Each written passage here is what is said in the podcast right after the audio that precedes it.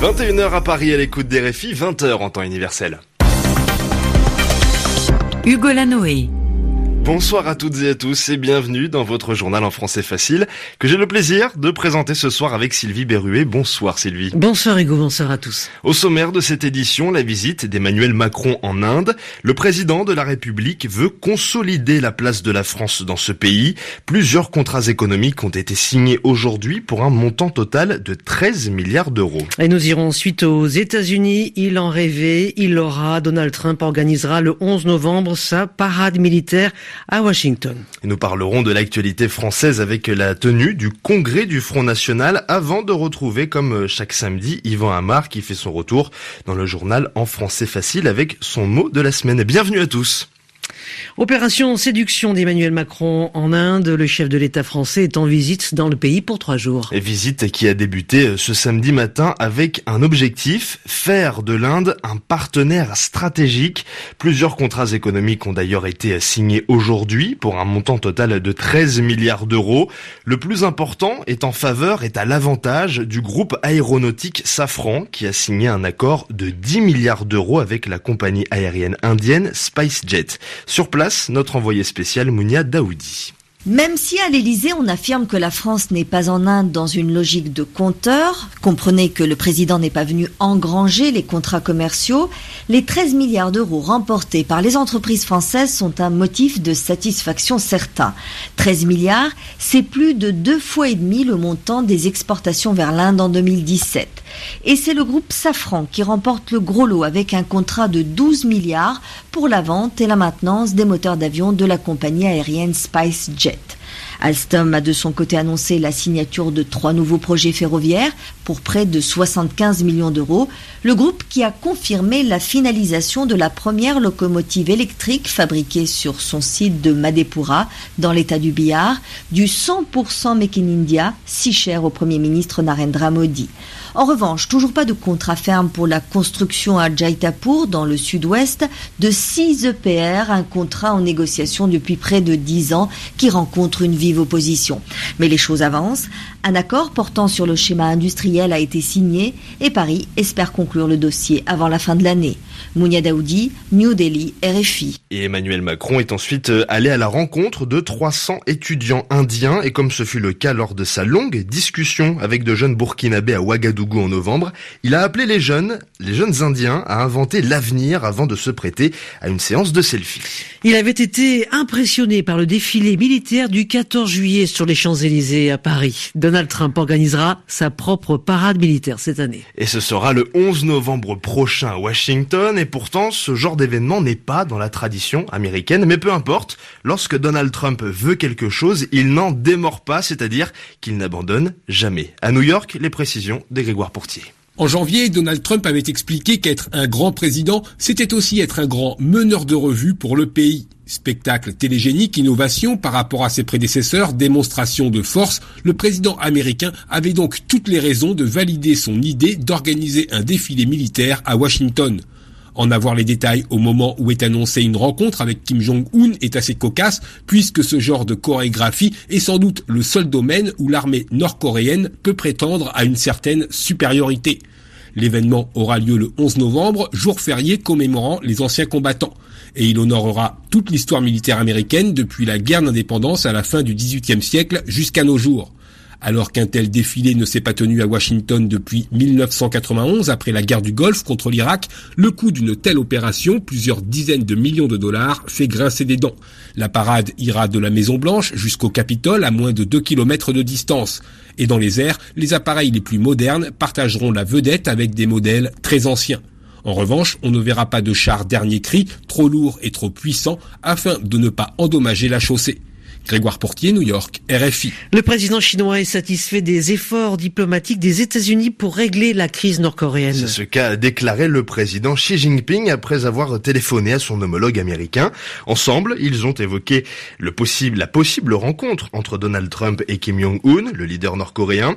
Une personne se dit opposée à cette entrevue, Hillary Clinton, l'ancienne chef de la diplomatie américaine, perdante de la dernière élection présidentielle, estime qu'il est dangereux de discuter avec la Corée du Nord. Il faut des gens expérimentés qui savent déchiffrer le langage nord-coréen, a-t-elle déclaré à la presse. Vous écoutez RFI, le journal en français facile, il est 22h05 minutes à Damas, où l'offensive du régime de Bachar el-Assad se poursuit. L'armée syrienne a isolé, enfermé Douma, la grande ville de la Routa orientale, ce samedi. Information rapportée par l'OSDH, l'Observatoire syrien des droits de l'homme, qui précise par ailleurs que la campagne aérienne et terrestre de l'armée syrienne et de son allié russe a tué plus de 1000 civils depuis le 18 février, parmi eux au moins 215 enfants. Plus de 250 migrants secourus ce samedi par les gardes-côtes libyens. Des hommes, des femmes, mais aussi des enfants qui tentaient de rejoindre l'Europe en profitant d'une météo calme. La Libye, minée, rongée, détruite par les violences et l'insécurité, est devenue un point stratégique pour des milliers de migrants d'Afrique subsaharienne, des personnes qui veulent rejoindre l'Italie, une situation qui a empiré, qui s'est aggravée après la chute du régime de Muammar Kadhafi, c'était en 2011. Et eux, justement, se disent contre l'accueil des migrants en France. Les militants du Front National sont réunis depuis aujourd'hui dans le nord du pays. Précisément à Lille, où se tient le congrès du parti d'extrême droite. Objectif de sa présidente Marine Le Pen, essayer de se relancer. Pour ce faire, un invité surprise est venu à ce congrès, le controversé Steve Bannon, ex-conseiller de Donald Trump. Fidèle à ses positions, il a critiqué l'ordre établi et les médias. Récit de notre envoyé spécial à Lille, Anne Souhaitement. L'ancien conseiller de Donald Trump a débuté son discours en expliquant que Marine Le Pen et que le Front National avaient raison de ne plus parler de clivage gauche-droite. Pour lui, le clivage se situe désormais entre ceux qui sont pour l'establishment et ceux qui sont contre, entre les mondialistes et les patriotes. Pour Steve Bannon, qui s'appuie sur les récentes élections en Italie, en Hongrie ou en Pologne, l'histoire est aujourd'hui du côté des patriotes. Laissez-les vous appeler racistes, xénophobes, portez-le comme une marque d'honneur. Chaque jour, nous devenons plus forts et eux plus faibles, a-t-il lancé. Pendant ce discours décousu, l'ancien conseiller de Donald Trump s'en est pris aux banques centrales, à Hillary Clinton et aux médias qu'il a fait copieusement siffler, les comparant à des chiens. Lors de la conférence de presse qui a suivi cette intervention, interrogé sur Marion Maréchal Le Pen, Steve Bannon a insisté sur le discours il y a quelques jours aux États-Unis de l'ancienne députée, officiellement retirée de la vie politique, parlant d'une jeune femme impressionnante, électrisante, et ce juste à côté d'une Marine Le Pen qui essaie tant bien que mal de se relancer. Anne Souhaitemont, Lille, RFI. Et nous sommes samedi, c'est donc le moment de retrouver Yvan Amar pour le mot de la semaine. Et ce soir, il a décidé de nous expliquer le mot dénucléarisation.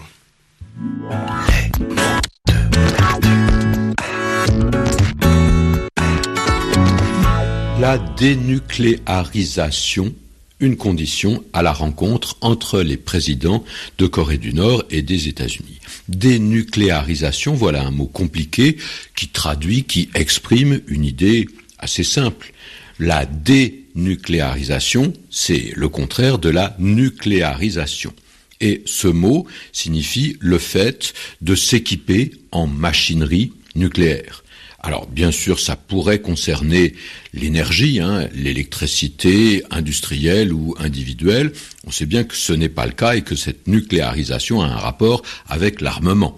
Les bombes, les fusées, les ogives, tout ce qui est en préparation, tout ce qui progresse, tout ce qu'on essaye en fait. Car ce sont bien les essais nucléaires qui sont en cause, hein, ceux qui testent les armes nucléaires. Alors, on parle des armes nucléaires, parfois on parle de l'arme nucléaire au singulier, comme il y a quelques années, on parlait de la bombe. De quoi s'agit-il? De la maîtrise de cette technique qui permet de fabriquer une bombe nucléaire, c'est-à-dire une bombe atomique.